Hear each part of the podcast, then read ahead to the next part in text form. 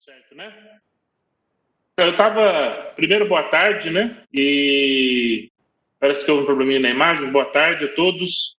E eu tive essa semana em São Paulo, ali no Hospital das Clínicas, e tive a oportunidade de encontrar o Dr. Vu. Ele também é pastor da igreja, da igreja taiwanesa. E ali eu conheci a equipe de médicos, né? É, a qual ele, ele é responsável e tive ali dando uma olhadinha ali no, nos resultados ali das minhas costas tal.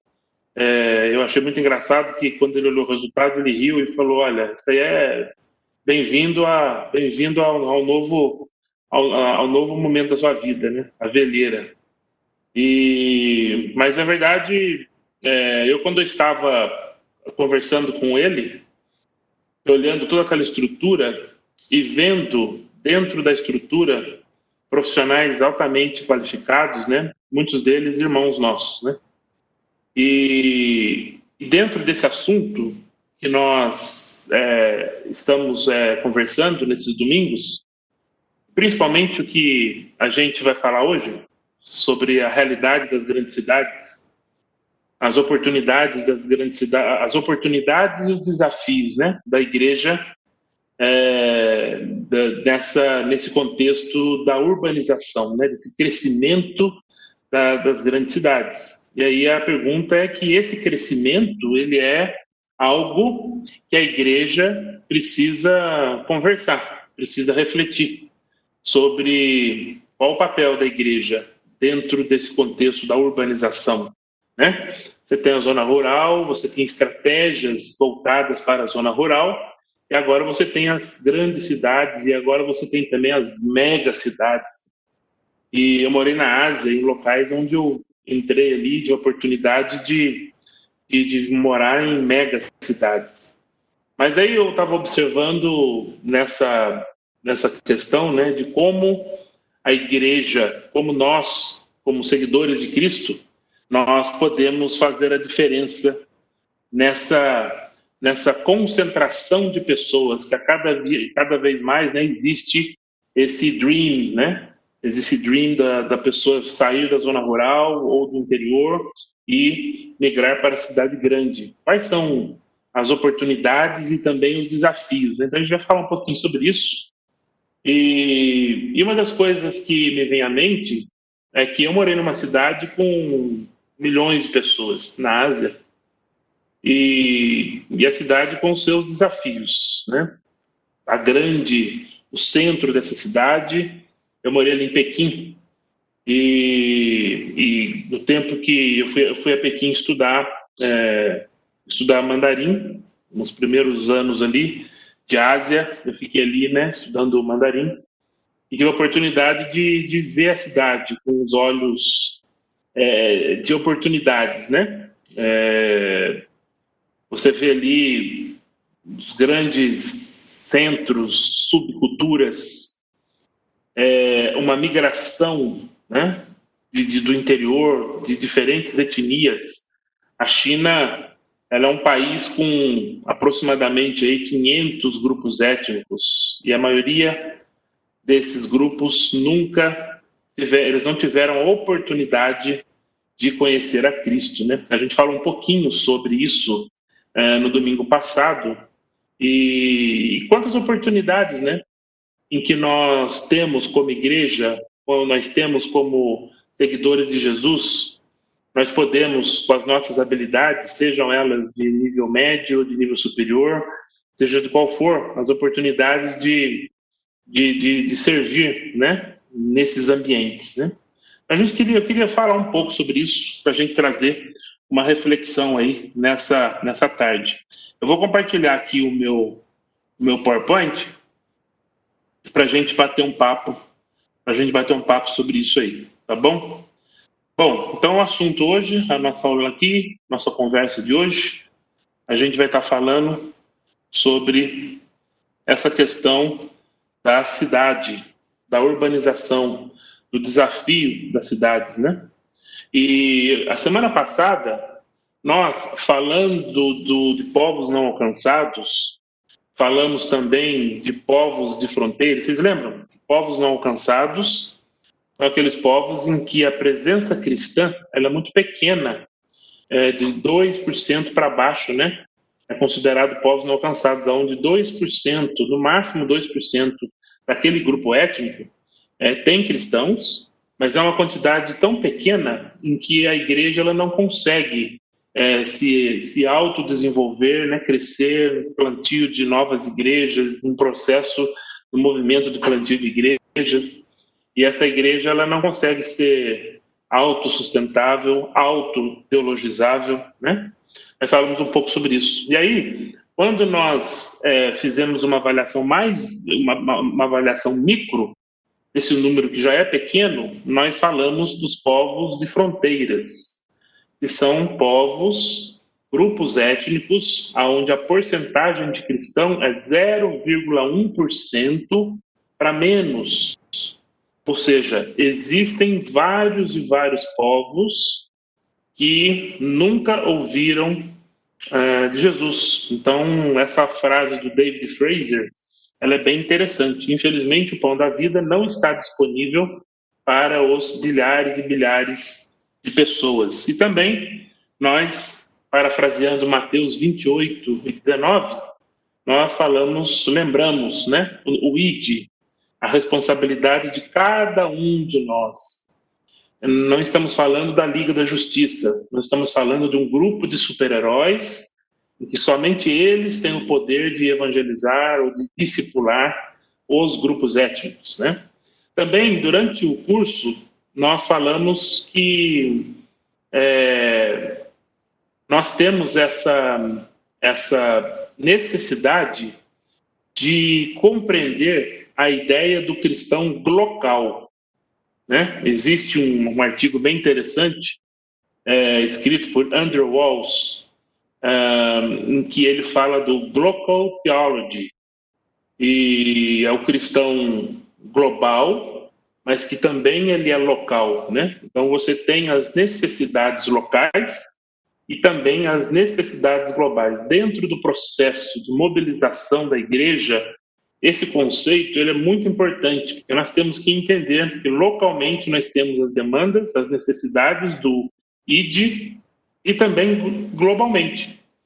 E aí, falando de, da tendência da globalização, dos deslocamentos, né, de todo, pessoas saindo de todos os lugares para todos os lugares, nós temos também a questão do, dos povos, dos diferentes povos, e eles já estão chegando nas nossas cidades. Então, dentro desse assunto de hoje, que nós falaremos sobre o crescimento da cidade, sobre a urbanização, alguns aspectos, alguns desafios dessa urbanização, é, uma variável que a gente deve considerar são os povos diferentes que chegam nas cidades, né? Então, isso é outro assunto importante. Então, a gente queria, nessa tarde, falar um pouquinho sobre o crescimento das cidades. Eu coloquei essa foto aí proposital, é, aí é a Bahia de Hong Kong. É, é uma cidade que é, eu sou suspeito de falar, mas eu gosto muito da Ásia.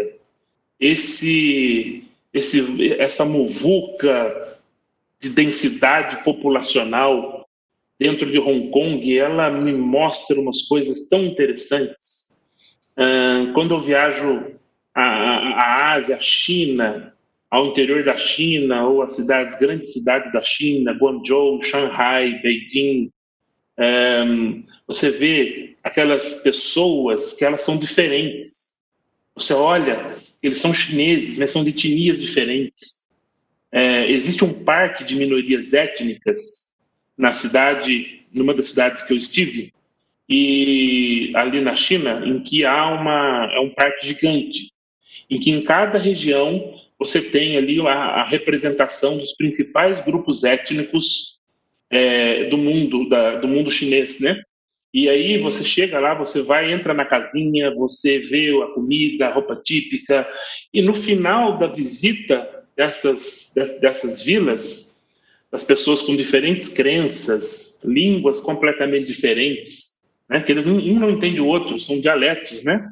A vasta, essa, essa riqueza de dialetos que tem dentro dos povos, né? Aí no caso da China, no final tem um show. é um show de danças típicas, um show de. É uma coisa linda, uma coisa linda que a gente não consegue quando nós olhamos com esse olhar de ide e discipular as etnias, com esse olhar, que é o olhar que a minha oração nessa tarde é que a igreja brasileira, que a igreja no Ocidente, que a igreja global, ela tenha esse olhar de discipular as etnias. A minha oração é que os pastores, os líderes, sendo eles com formação teológica, missiológica, o que for, ou mesmo aquele líder leigo de uma igreja doméstica, num local aonde ele não pode ter uma igreja é, como templo, né? Como nós temos aqui grandes igrejas no Brasil. Que aqueles líderes que têm os seus cultos debaixo de um baobá, onde eu tive a oportunidade de participar de discipulado, de discipular pessoas na África e embaixo de um baobá, né? À sombra de um baobá. Minha oração é que esses líderes, que nós, e eu que estou aqui falando aqui também, nós possamos entender essa, esse Deus, o desejo, ou é, entender o coração do Deus que procura, que ama, né? com a ação de redenção. E o homem peca, o homem erra, e Deus vem com essa ação salvadora. Né? O Cristo que encarna, que vive entre nós, 100% homem, 100% Deus, e ele morre na cruz por nossos pecados. E você sabe de uma coisa? Ah, essa foi uma das uma das partes da Bíblia em que me fez repensar a minha vida cristã. Eu venho de uma tradição católica e quando eu comecei a estudar o, o, o, a Bíblia, sempre fui um admirador da Bíblia. Eu vi em Isaías, né? Isaías 53, falando sobre a vinda de Jesus, falando sobre Jesus 700 anos antes da, da vinda do Cristo. Bateu na minha cabeça como, como engenheiro, né? Minha, minha formação, minha primeira formação é engenharia. E eu olhando aquilo ali, falei assim: isso é, isso é doido, isso é punk demais, isso é muito legal.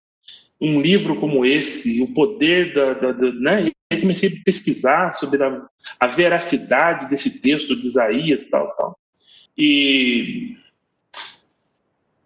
a igreja precisa, a gente precisa pensar que os povos têm se deslocado, nós precisamos pensar que as cidades estão a cada dia mais, é, elas estão sendo procuradas pelas pessoas devido às suas oportunidades, então, a urbanização é algo inevitável. E essa urbanização ela tem afetado não somente o Ocidente, como também a, a África, grandes cidades, megacidades dentro do continente africano, dentro do continente asiático, na nossa América Latina, né?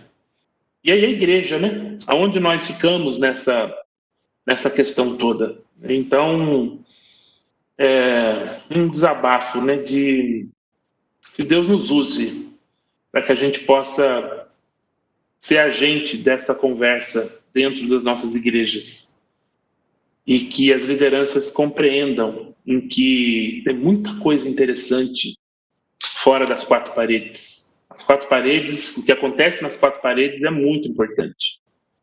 Há necessidade de muita coisa, mas tem muita coisa interessante fora das quatro paredes. E os povos estão aí fora precisando realmente de entender quem é Jesus, né? Então a gente quer conversar um pouquinho hoje sobre isso. É, primeiro imaginar, né, que a ONU ela tem uma perspectiva, ela fez uma avaliação de uma, uma espécie de uma projeção.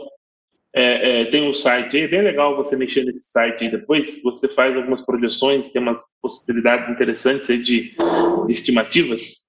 Mas o, a estimativa que ela coloca aí de 7 bilhões, 7,7 bilhão de pessoas de 2020, né? E aí quando você faz uma comparação com relação a 2056, onde chegaremos aí a 10 bilhões, né? Essa é uma estimativa. A população, é, hoje a população é, não chega a 7,7 bilhão, né? Essa foi uma estimativa, um gráfico. Então você tem os desvios aí, com certeza, né? Uh, mas fazendo uma comparação aí entre os 7,8 para 10 bilhões, imagina só o mundo chegando aí a 10 bilhões de pessoas. E o interessante disso é que essas pessoas elas estão migrando realmente, elas estão é, é, é, localizadas, né? A cada dia que passa, mais e mais, elas estão localizadas nas grandes cidades, né? Então esse crescimento, né, da populacional será absorvido pela população urbana mundial, principalmente no mundo subdesenvolvido. Então, como nós já falamos anteriormente, nós dissemos que o centro de gravidade do cristianismo ele migrou do norte para o sul, né? O sul é África, Ásia, América Latina e Ilhas do Pacífico.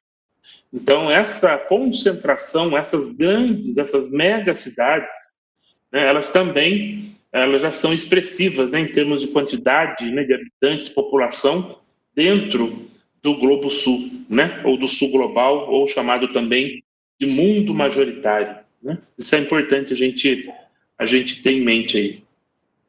E aí, quando a gente pega uma, uma, uma, uma expectativa, uma, né, uma, você pega aí as, as 10 megacidades, né, de 2014 para 2030, é uma estimativa também, também da, da, da, da, da ONU, você pega Tóquio, né, com 37,8 milhões de pessoas, é né, uma, cidade gigante. Eu tenho conversado com alguns amigos que estão ali no Japão semanalmente e, e, temos falado sobre os desafios da cidade, né? E, e, os diferentes as subculturas dentro de uma cidade como Tóquio, né?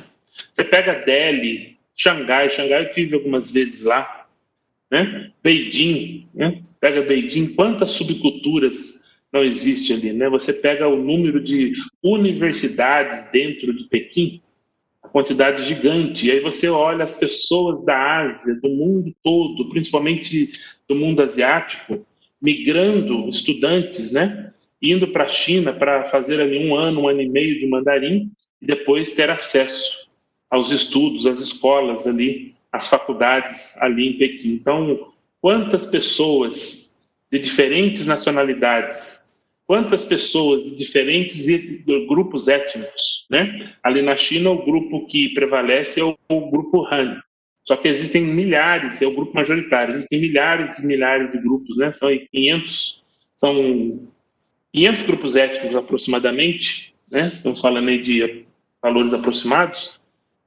Então, nós estamos falando de dialetos, muitos e muitos dialetos, né? E, essas, e esses grupos étnicos, eles têm alguma facilitação do governo.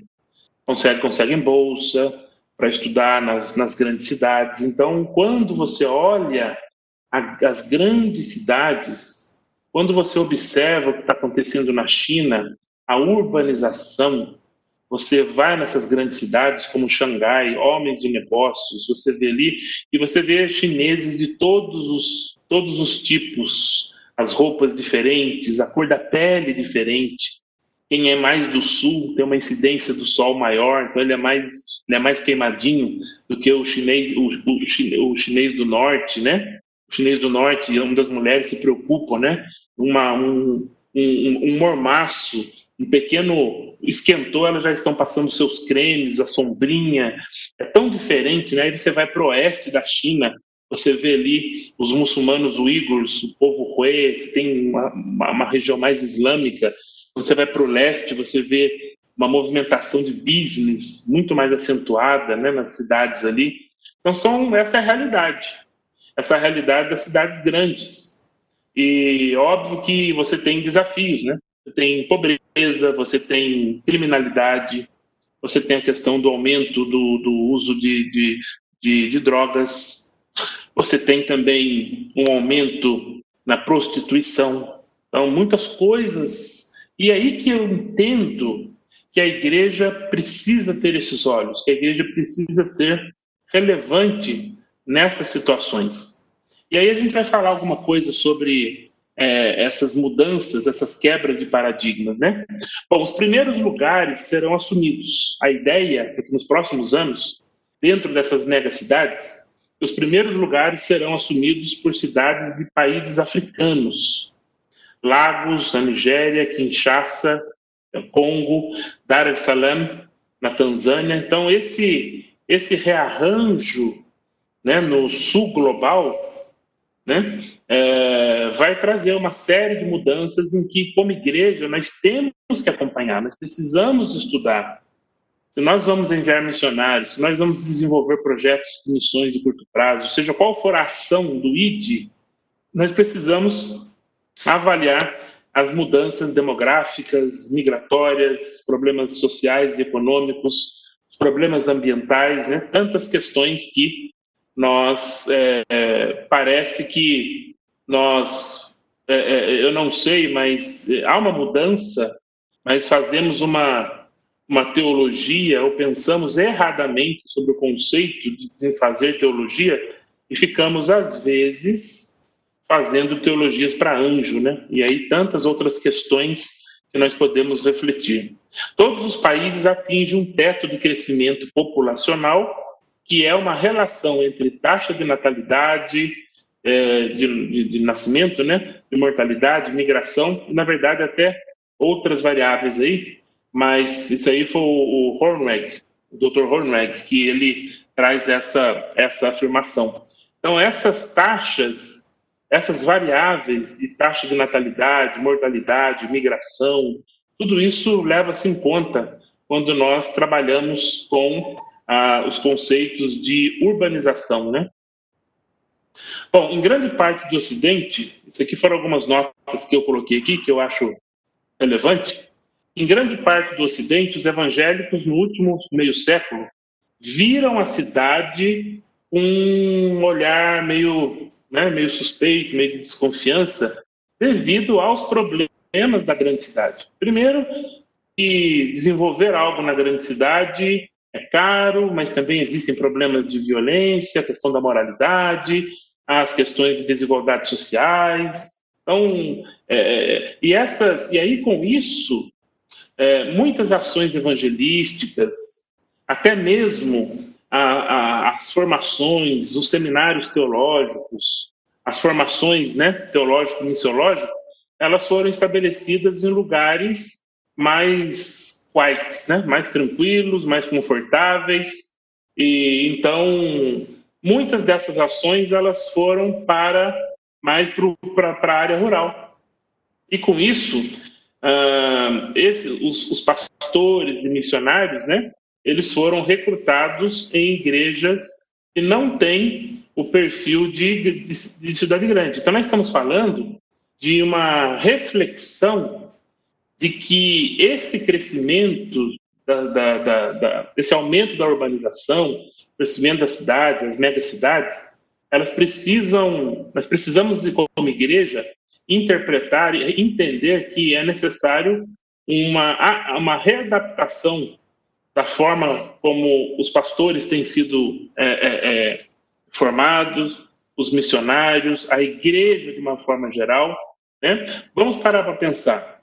Você pega, por exemplo, quantas organizações missionárias, excelentes organizações, em que tiveram, no século XIX para frente, ações para o interior de alguns países. Missões para o interior da China, por exemplo, né? Uma das mais conhecidas aí. Então, as ações elas eram é, é, automaticamente chegar num, num, país como China, ou Tailândia, ou, ou Nepal, é, automaticamente já os missionários já iam, já migravam é, para, o, para as zonas rurais. Né? E o que a gente observa hoje é que os missiólogos e alguns que estão mais à frente, eles já estão concentrando as suas ações, os seus, os seus quartéis generais, generais, né? Quartel-general, e eles estão me colocando isso na grande cidade, a partir da grande cidade. Primeiro, tem os desafios das grandes cidades. Segundo, há uma migração das etnias que elas saem dos seus vilarejos para conseguir uma condição melhor nas grandes cidades e com isso ajuda a manter aqueles que ficaram na, na, no interior, na zona rural.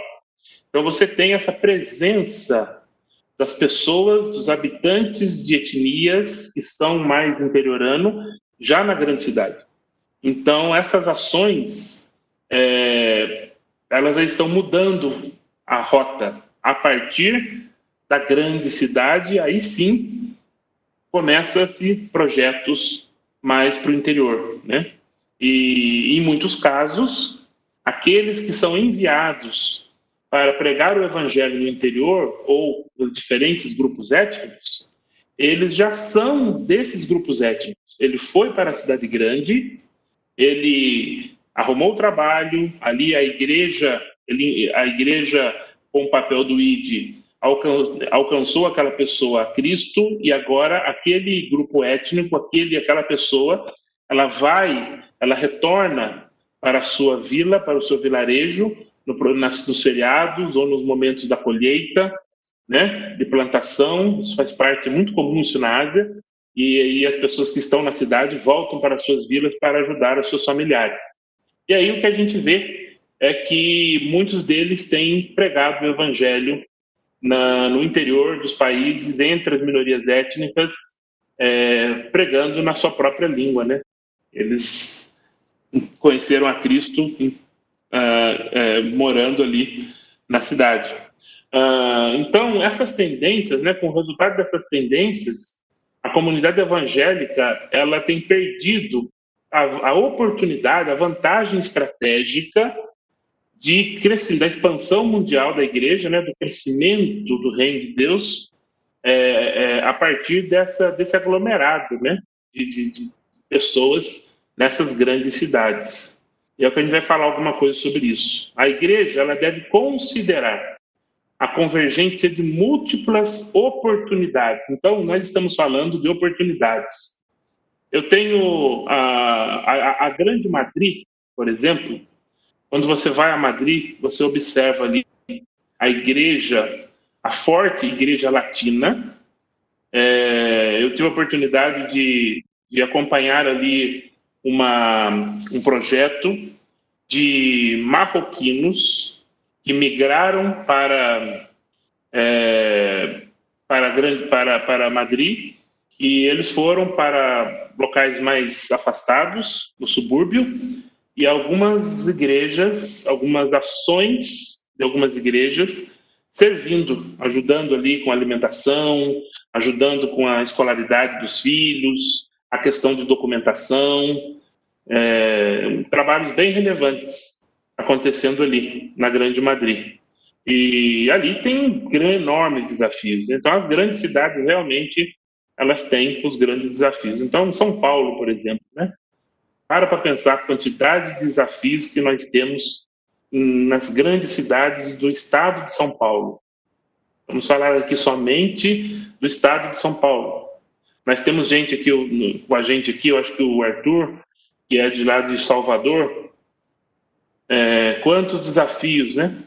Que também não existe ali em Salvador. E também quantas oportunidades que nós temos de apresentar o Evangelho do desenvolvimento, por exemplo, de projetos, né, desenvolvimento comunitário cristão, né, que eu disse anteriormente, intencionalmente, nós precisamos apresentar o evangelho, né? E o desenvolvimento comunitário cristão é uma forma, né? Não é somente um projeto social, mas sim oportunidades também de apresentarmos as verdades é, do evangelho. Então, considerar tudo isso, essas oportunidades, eu acredito que é algo que nós precisamos refletir pensando aí na nossa, na nossa igreja dentro das cidades, né? Uh, embora a maioria de nós possa descartar rapidamente esse estereótipo, né, que da, da cidade, os problemas, tal, uh, talvez pensar, né, é, que a cidade pode sim oferecer uma uma oportunidade, uma oportunidade de ouro, né, na comunicação do evangelho nesses próximos anos. Então, urbanização, crescimento das cidades é sim um pressure point. Lembrem que Na semana, na semana, na, duas semanas atrás, nós apresentamos alguns pressure, pressure points, pontos que a igreja precisa abrir os olhos para engajar, para obedecer o ID de Jesus, né? E aí, o que eu queria falar hoje é trazer um pouquinho de uma reflexão do livro do Dr. Gary, Dr. Gary Fudino. Ele mostra no início do seu livro, ele mostra as principais algumas realidades para que a igreja pense, reflita. É, e aí eu coloquei algumas delas aqui. Então, se nós tivermos o tempo aí, nós vamos navegar nelas aí.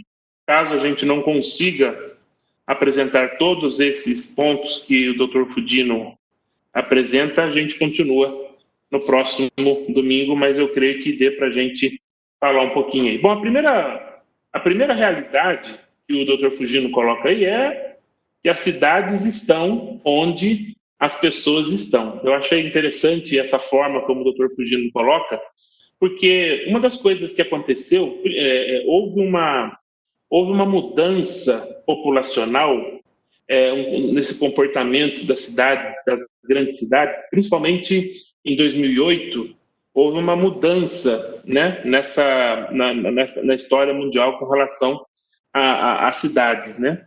É, pela primeira vez na história da humanidade, mais de 50% da população mundial passou a viver na cidade. Então, isso é extremamente significativo. Nós estamos falando da cidade, das oportunidades da cidade mas também dos desafios, dos problemas, né? E, e essas forças que impulsionaram essa mudança, né, de você ter pessoas agora vivendo mais nas cidades do que fora dos centros urbanos, do que fora dos centros urbanos, e essas forças, elas têm, com esses anos, elas têm impulsionado mais e mais com que, tem feito com que mais e mais pessoas migrem para as grandes cidades. Então, esse, essa urbanização ela é inevitável. E aí, com isso, a gente precisa pensar que, como igreja, como seguidores de Cristo, pensando no ID e discipular as etnias, as nações, nós precisamos entender que é, isso é um campo missionário. Inegável. Como um mais um é dois, é, é inegável que, que as grandes cidades ela, ela é um campo missionário. E um campo missionário em rápida expansão. Cresce uma taxa, numa velocidade muito grande, né? E aí, esse é o local. Eu até peguei aí uma, uma foto aí de Xangai. Esse é o local onde né, as pessoas se concentram, né? esse, essa massa de pessoas. E aí que eu vejo as necessidades e oportunidades. A cada dia que passa, eu entendo que essas necessidades e oportunidades elas vão aumentar muito mais. Aí a questão é de que maneira nós vamos é, usar os nossos púlpitos para enviar a igreja. Eu gosto muito da ideia de que cada fim de culto é, é, é, é uma bênção, Deus abençoe, alguns leem é, segundo Coríntios ali, né, e, impetrando, né, a palavra que se usa em muitos lugares, impetrando a bênção apostólica, mas eu acredito que nós intencionalmente nós podemos usar esse momento também trabalhar a igreja para que a gente envie, ó, então agora eu também, nós estamos enviando vocês né, para o dia a dia da cidade. Aqueles que vão para os hospitais, trabalham nos hospitais, aqueles que têm seus negócios, aqueles que são estudantes, né? É, estamos enviando, a igreja envia vocês para que vocês sejam, vocês sejam luz no meio dos locais onde você vai passar, que você seja luz para aquelas pessoas, né? Seja sal, né? Também é, seja esse tempero de Cristo, né? Que as pessoas possam olhar a gente de uma forma diferente, que intencionalmente a gente tenha algo para comunicar acerca do Cristo, né? Então, para mim, é, esses pontos eles são muito importantes. E aí, pensando também nas agências missionárias, nós precisamos, talvez, como agência missionária, é, em termos estratégicos, é, analisar essas questões. Você pega, por exemplo, as grandes cidades do mundo, é, é muito importante um estudo detalhado. É muito importante que as, agências, que as organizações missionárias, principalmente no Brasil, falando aqui a partir do Brasil, que a gente tenha essa conexão com outras organizações, nós possamos entender o que está acontecendo naqueles países e desenvolver estratégias a partir das grandes cidades, né? E agora é óbvio que isso envolve uma mudança de treinamento.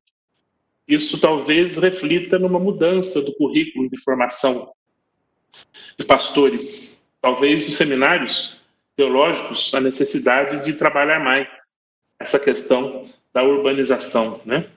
E a, a, a dois países da Ásia que eu tenho contato, eles mudaram a forma, a igreja local, eles mudaram a forma de, de atuação.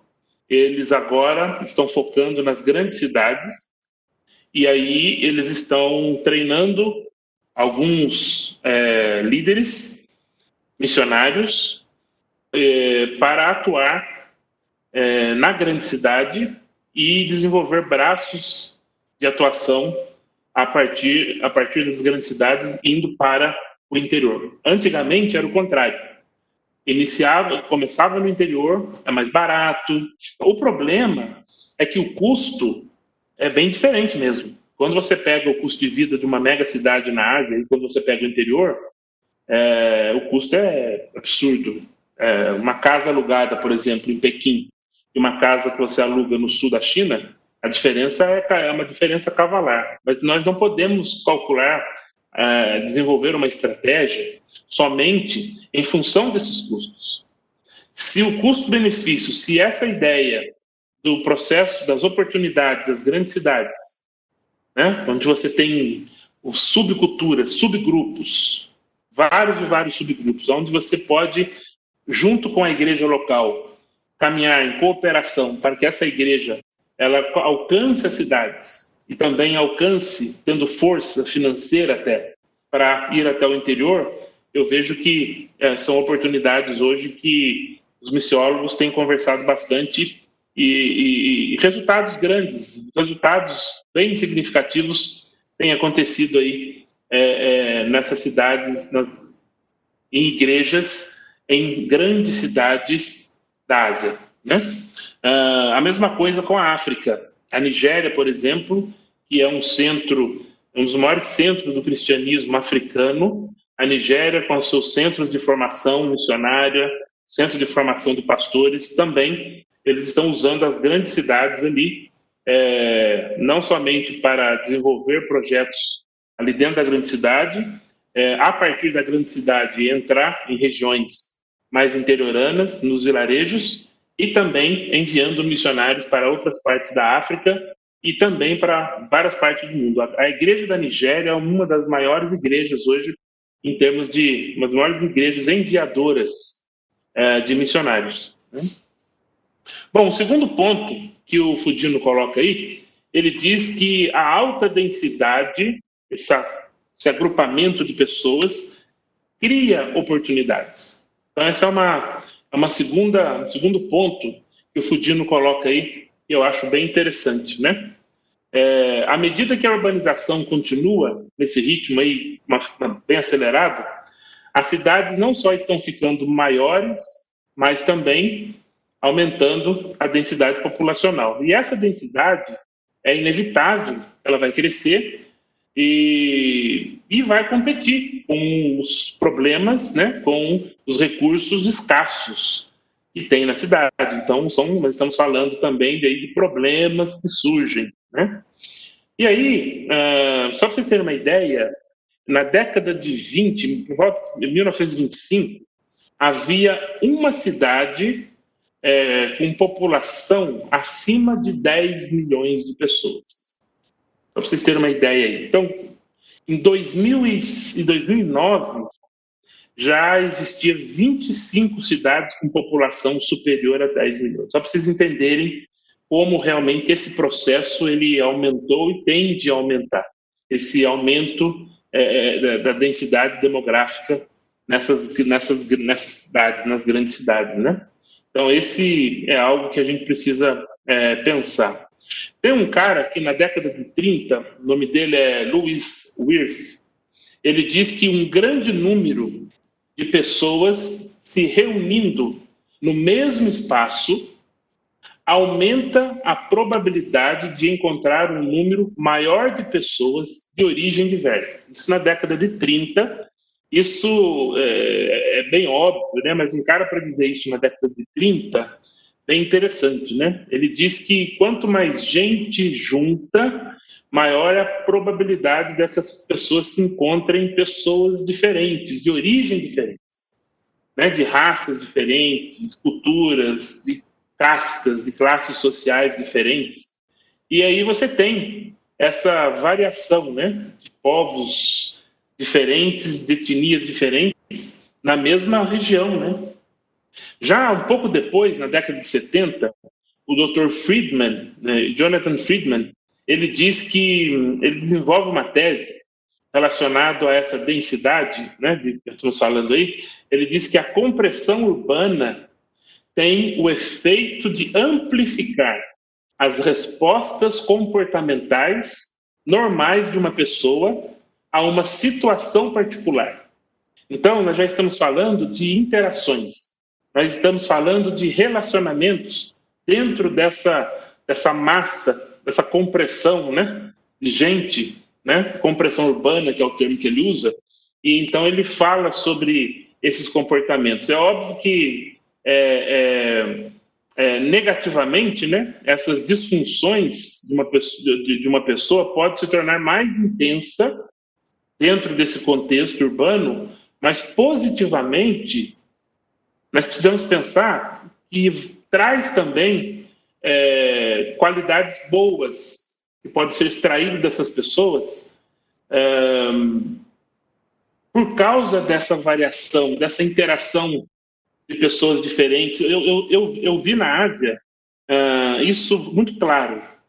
Pessoas de diferentes etnias é, na mesma universidade, pessoas que eram do mesmo país, estudando ali, mas vieram, que, vieram de outras etnias, e a quantidade de pessoas da Europa, da América Latina, bem menos da América Latina, mas africanos, então um, um, um ambiente de trocas de experiência, um ambiente em que traz também, um dos pontos que a gente vai falar aí, traz uma certa liberdade de ação. Pessoas que estão fora é, dos seus guetos, oportunidades de comunicação, oportunidades de diálogo, oportunidades de curiosidades. De onde você vem, a língua que você fala, como que é de lá de onde você veio. Então, essas densidades também existem pontos importantes, qualidades que a gente precisa é, é, é, é, é olhar, né? Sempre com os olhos do id e fazer discípulos, né? Bom, o interessante é que também pode acontecer de pessoas solitárias, no meio dessa massa toda, talvez ficar mais só, só solitárias, né? Mas pessoas criativas, elas terem a oportunidade de se tornar mais e mais criativas. São os desafios da grande cidade, né? Então, ao contrário do que é, é, o, o Virs falou, o Dr. Fischer, e isso já 10 anos depois, já na década a gente falou, o doutor, o Virch foi na década de 30, né?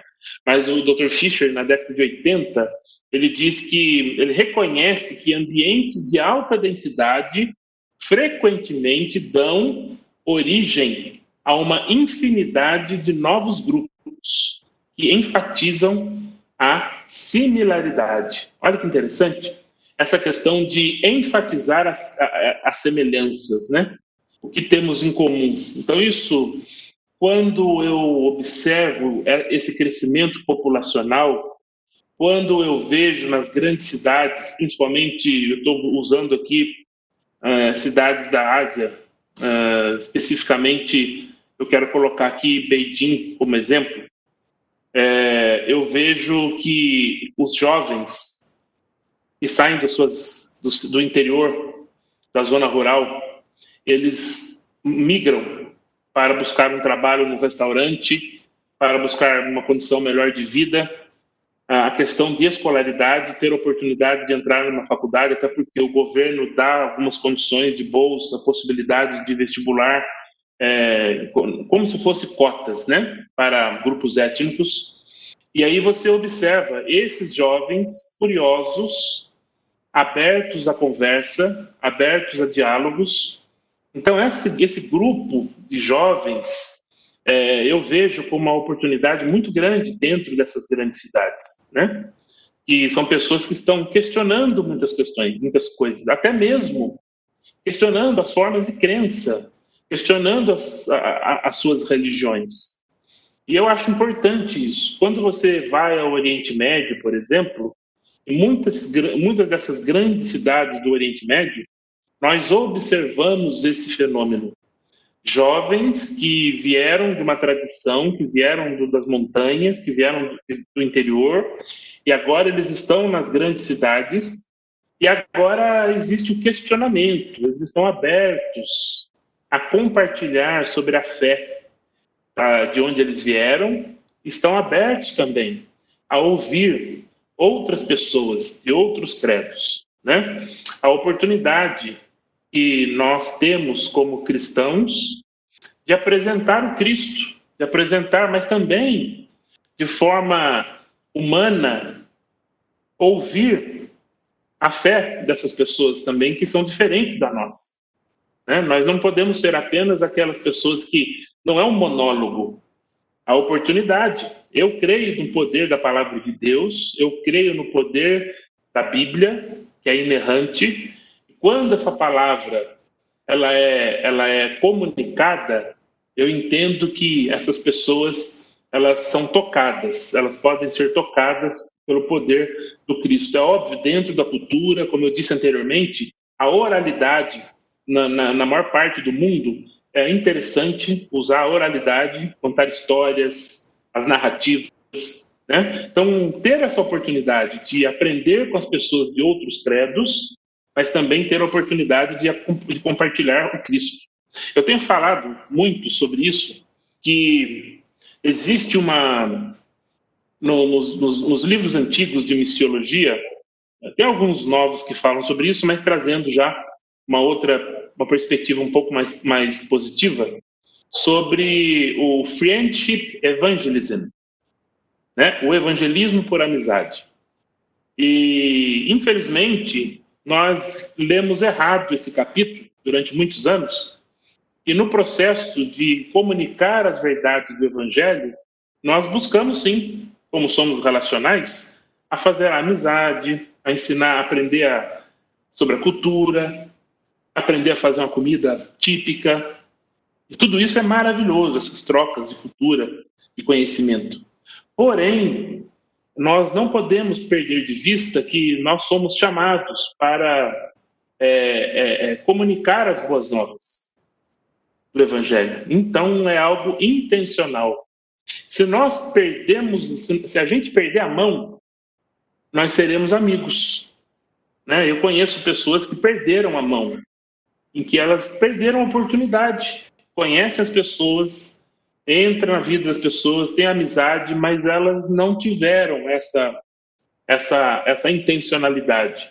Eu acredito que é, a nossa vida é, dentro das cidades, a nossa vida, nós precisamos primeiro não caminhar sozinhos, né? A igreja, ter o pastor, ter os amigos de caminhada, né? Ter o mentor, coisas que eu particularmente eu acho muito positivo.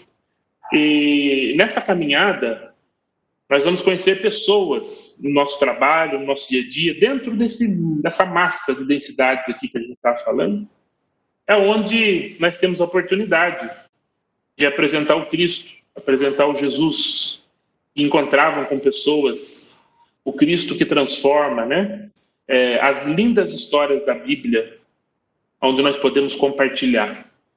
E eu acredito que essa tem, isso tem que ser, isso tem que estar no nosso DNA, né? A igreja, a igreja ser missionária, né? E com essas oportunidades que Deus tem dado a nós, de pessoas de diferentes culturas que têm chegado na nossa cidade, é a oportunidade que a gente tem.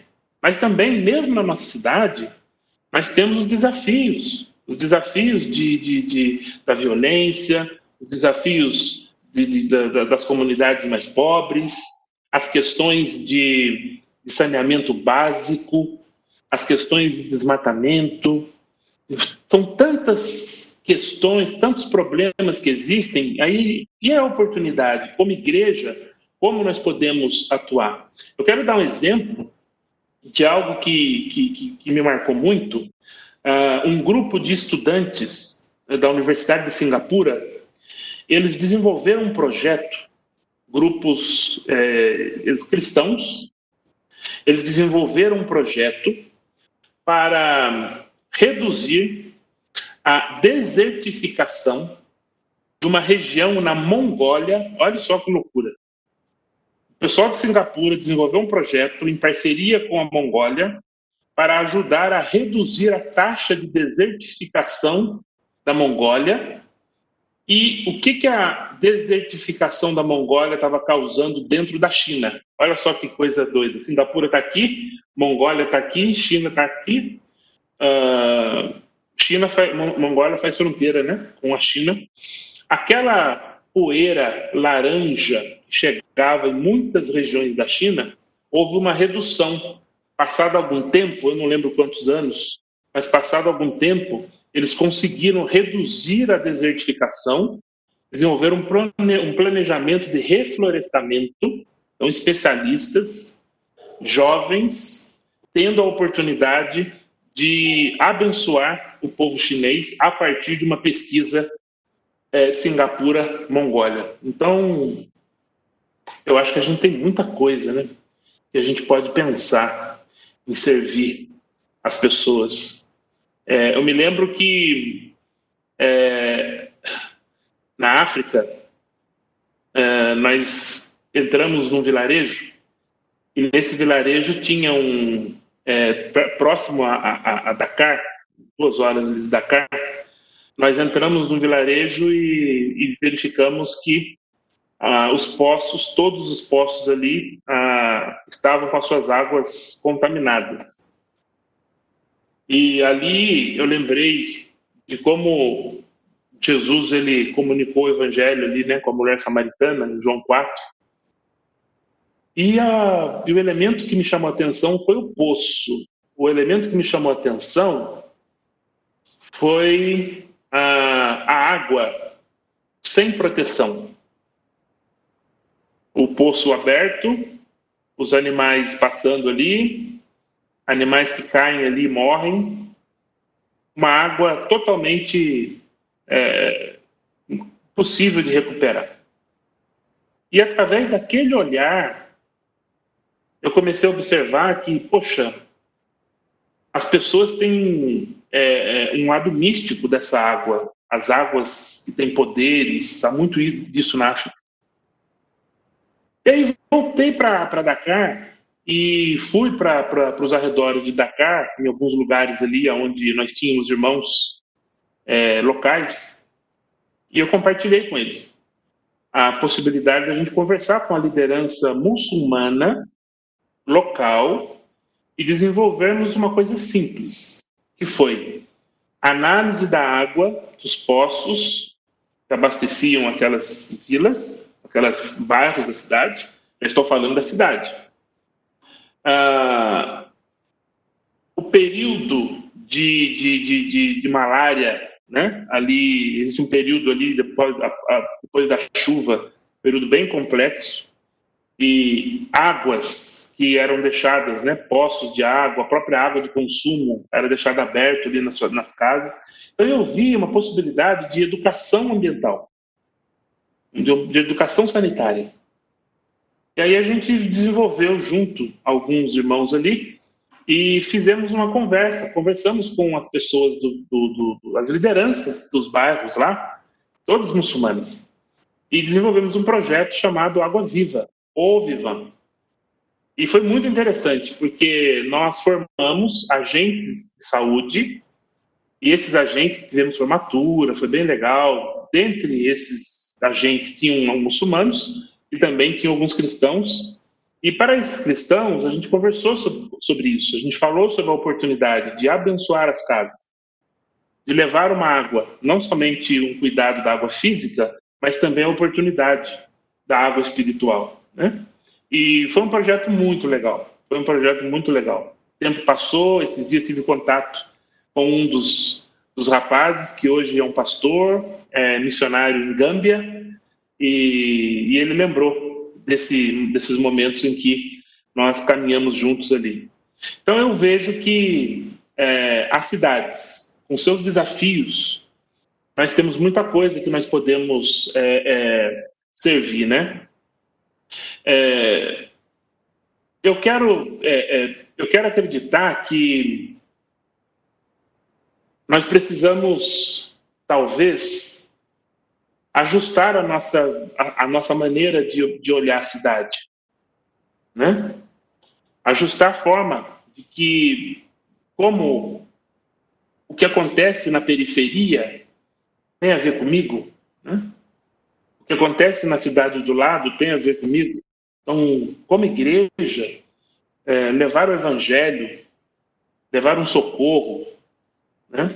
Nesse processo, nesse processo de pandemia, é, é, eu vi muitas ações interessantes. Eu vi muita solidariedade. Eu vi muita coisa que me que me deu esperança que a igreja, é, eu acredito que a igreja aprendeu, muitas delas, elas aprenderam. Nós estamos nesse processo de aprendizado, de servir ao outro. E ações pequenas, como, por exemplo, numa cidade onde é uma correria danada, ações como você ligar para alguém que você conheceu e apenas ligar para ela e dizer como ela está. Né? Como é que está o seu negócio? Como é que está a sua loja? Né? Você passa lá na lojinha lá do Mustafa, você tem a oportunidade de perguntar para ele como que o senhor está, o senhor está bem? E como é que está a família do senhor? Eu sei que o senhor tem familiares que estão lá na Síria, no Líbano, no Iraque, e está tudo bem, né? Como é que está o negócio do senhor? Eu estou passando aqui para dar um oi para o senhor que nós estamos orando essa manhã. Eu orei pelo senhor, pela sua família, Deus abençoe. Então você começa a comprar ali na loja dele, você começa a relacionar. Eu acredito, é a experiência de alguns anos servindo, que quando nós temos essa intencionalidade, que é bíblica, uh, o Espírito Santo promove os divine, divine appointments, os encontros divinos. Então, esses dois pontos que eu abordei hoje aqui, primeiro foi sobre Primeiro, nós falamos sobre é, as cidades estão onde as pessoas estão, né? Essa massa. E falando dessa oportunidade, né? Desse crescimento da densidade demográfica, as oportunidades que temos para servir, os desafios que também aparecem, né? são coisas que nós temos que pensar, nós que refletir sobre, né? como igreja, né?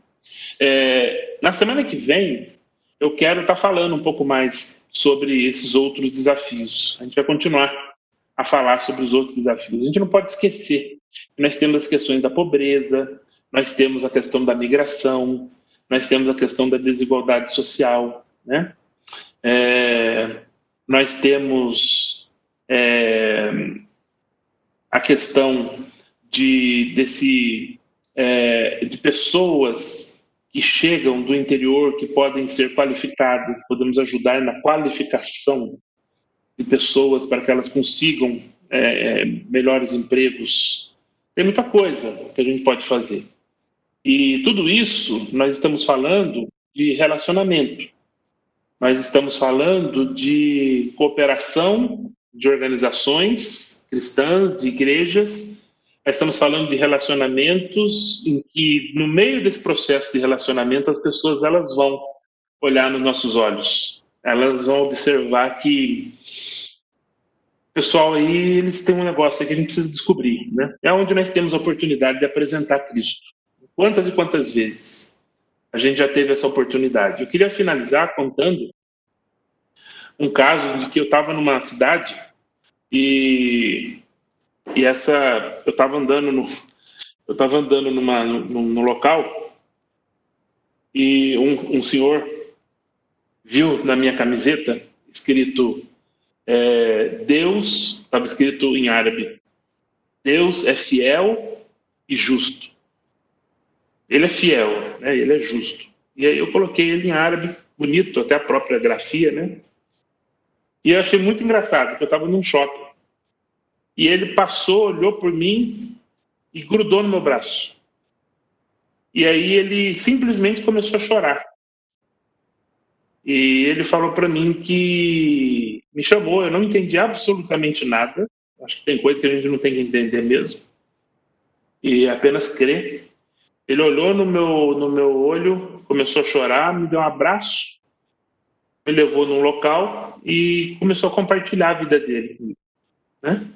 Pessoas que ele tinha deixado, da terra dele. Ele falava, ele vinha do mundo árabe uma oportunidade gigante que eu tive de compartilhar o amor de Deus e caminhar com aquele homem, né?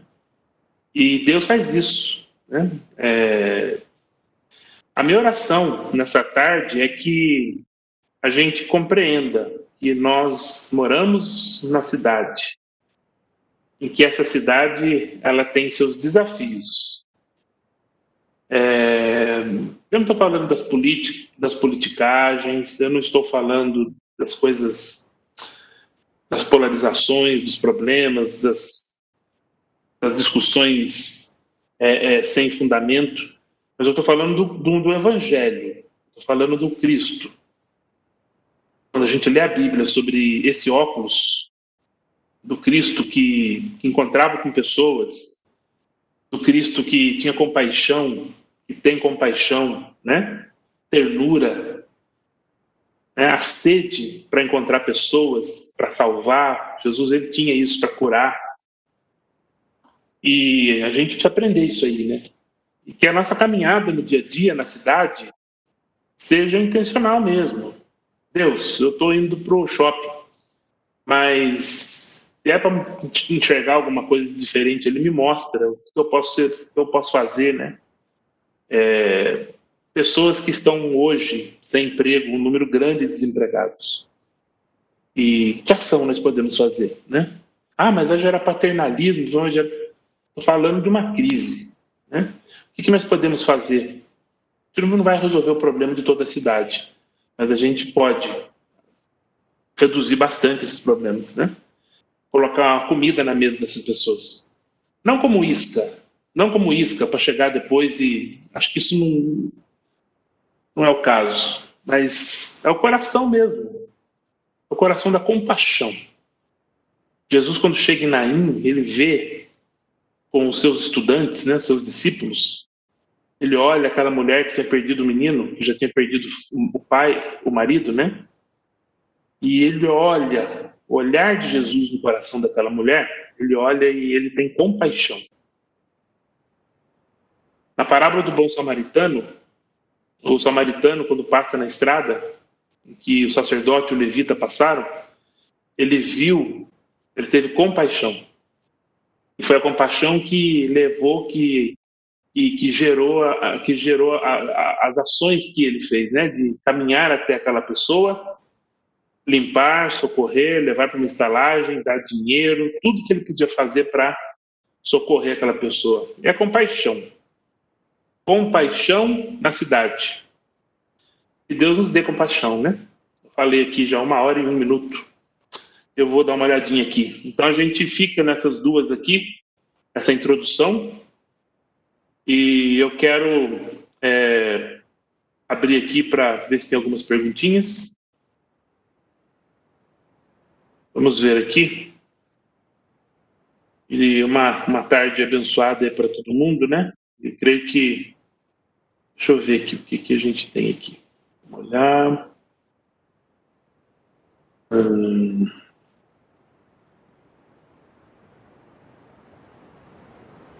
Eu não estou vendo nenhuma Tem uma pergunta aqui. Deixa eu ver aqui. Bem, me ajuda então, porque eu não estou a ver. Não consulta aqui. É, então, eu estou abrindo aqui, mas eu não. Deixa eu. Oh, achei aqui. É que o meu. É que o problema é a pecinha aqui, sabe? A pecinha que está aqui em frente ao computador, mais conhecido como eu. Agora que eu achei aqui. Um, aqui, ó, uh, uma pergunta feita aqui.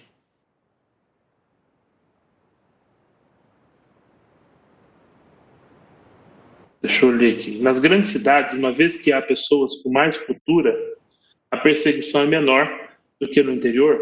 Seria mais fácil a abordagem? Em muitos lugares, com certeza, tá? Uh, porque é, é, essa é uma, é, uma, é, uma, é, é algo interessante. Deixa eu tentar dar uma, um exemplo. Um, eu morei numa cidade na Ásia em que é, o país não é país muçulmano, de maioria, mas existem minorias, é, minorias étnicas muçulmanas.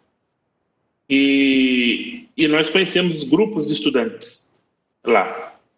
E nós tivemos a oportunidade de muita tranquilidade, com muita, muito respeito. A gente comia a comida típica, íamos nos restaurantes deles lá, eles ensinavam a gente a comida como era e também convidamos as pessoas. Mas, como eu disse, não era uma isca, uma, um, um caça-pombo, né? Quando era criança tinha esse negócio, né? Pegava no interior, você pega a bacia, você põe milho, põe um pedacinho de pau, amarra com fio de nylon, quando o pombo entra ali, não é coisa de criança, né? Então, eu acho que não é essa, essa a intenção, mas é a intenção mesmo de relacionamento. Mas, intencionalmente, essas pessoas entender que essas pessoas elas podem ouvir falar de Jesus, né? E entender e levar paz, a verdadeira paz para o coração, para a vida delas. E paz é Cristo, né? E ele é o príncipe da paz. E eu me lembro um dia que encheu a nossa casa de, de, de pessoas dessa etnia muçulmana.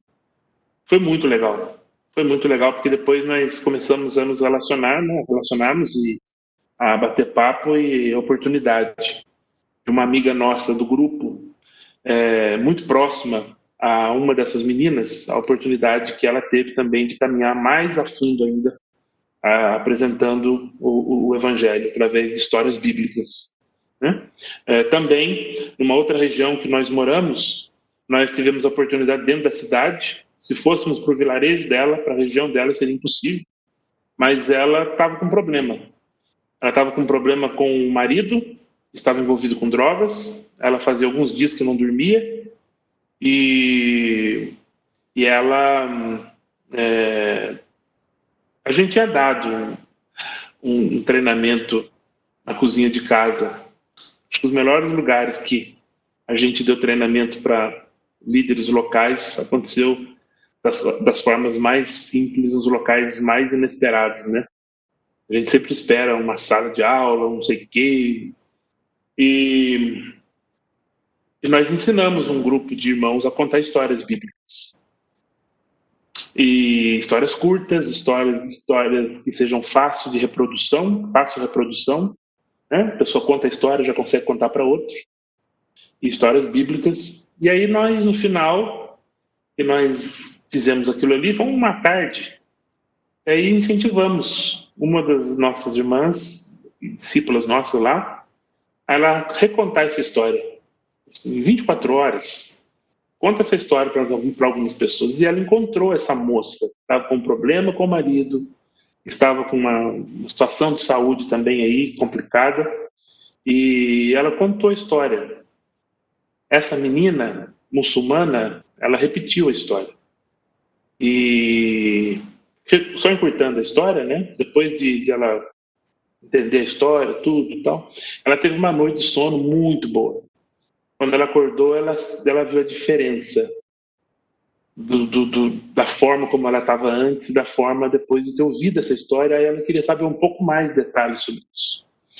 E hoje ela serve a Deus, né? Ela serve ao nosso Deus lá nesse local, porque ela realmente entendeu que o Cristo, né? que ele, nós temos os problemas, mas não estamos sozinhos, né? Ela entendeu. E hoje tem sido um, uma pessoa muito especial lá na, na, nessa região aí, numa, na, na igreja doméstica. Então, realmente, respondendo a sua pergunta, quando você está na cidade, você tem essas, essas facilitações, né? Haverá cada vez mais necessidade de capacitação dos missionários e mais estratégias. Será que estamos preparados para esse desafio? Eu acho que eu não estou em condição aqui de dizer assim, o nível de preparação, mas eu acho que nós estamos. Tá no, o nível está meio baixo, né? A gente precisa subir um pouco o nível aí do, desse preparo, né? Eu acho que com essas mudanças da, populacionais, a densidade, né? Essas, essas coisas que a gente vai estar tratando, né? Que tratamos hoje e vamos continuaremos no próximo domingo. Eu acho que nós vamos rever, rever a forma que estamos eh, trabalhando o plantio de igrejas, uh, o currículo, a formação dos pastores. Uh, eu gosto muito da, da formação de pastores, de líderes leigos, aonde eles são formados. Não estou falando, não estou sendo contra seminários, não. Eu estou falando de mais uma, mais uma opção, né? Em que a igreja, em parceria com os seminários, a igreja ela forma líderes locais, capacita líderes locais, evangelistas, ou plantadores de igrejas, né? É, dentro das realidades daquela região, daquela parte da cidade, né? Já direcionando para algumas realidades. Eu gosto muito dessa contextualização. Mas é sim, é um desafio, sim. Eu acredito que nós podemos crescer nisso aí. É...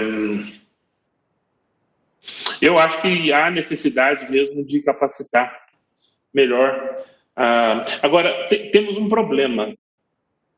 Temos um problema. We have a problem, né? Houston, we have a problem. O problema que a gente tem é que quando nós fazemos o projeto missionário, a primeira coisa que nós olhamos é custo. Muitas organizações missionárias, elas olham custo. E custo é importantíssimo mas ela não deve ser o único fator. Então, dependendo do projeto da estratégia, compensa esse projeto ser mais ser melhor desenvolvido, mas se entendemos que Bangkok é mais interessante que Krabi ou que Chiang Mai na Tailândia e mostrarmos que através de Bangkok fazer o projeto a partir dali da grande cidade e aí a partir de Bangkok, que tem representação étnica Tailândia de vários povos, mais as realidades da Tailândia, nós podemos desenvolver um projeto a partir dali. Em cooperação, hoje a cooperação, a parceria é o que se precisa hoje. Nós não podemos trabalhar isolados. Essa é uma das coisas que eu sinto também que nós precisamos olhar um pouco mais. A igreja brasileira, nós temos muito potencial. Vocês não têm ideia do potencial que a gente tem. Eu tenho visto brasileiros de várias partes do mundo. Temos fazendo umas besteiras também, mas isso é normal. Mas o, eu já fiz umas também no passado, aprendendo.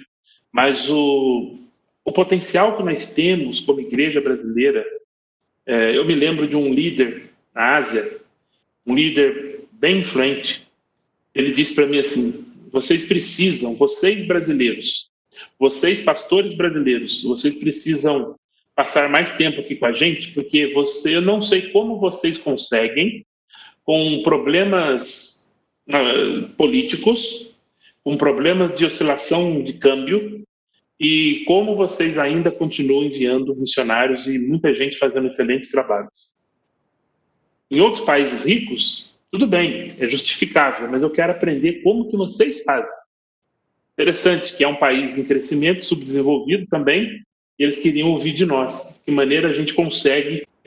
E isso eu achei maravilhoso, eu achei maravilhoso isso, de poder, da percepção que ele teve, né, de fazer isso aí. No norte da África, existem alguns grupos de pessoas que eram muçulmanos, hoje seguem a Cristo, e Deus tem levantado eles para ir para outras nações, e eles também fazem a mesma pergunta.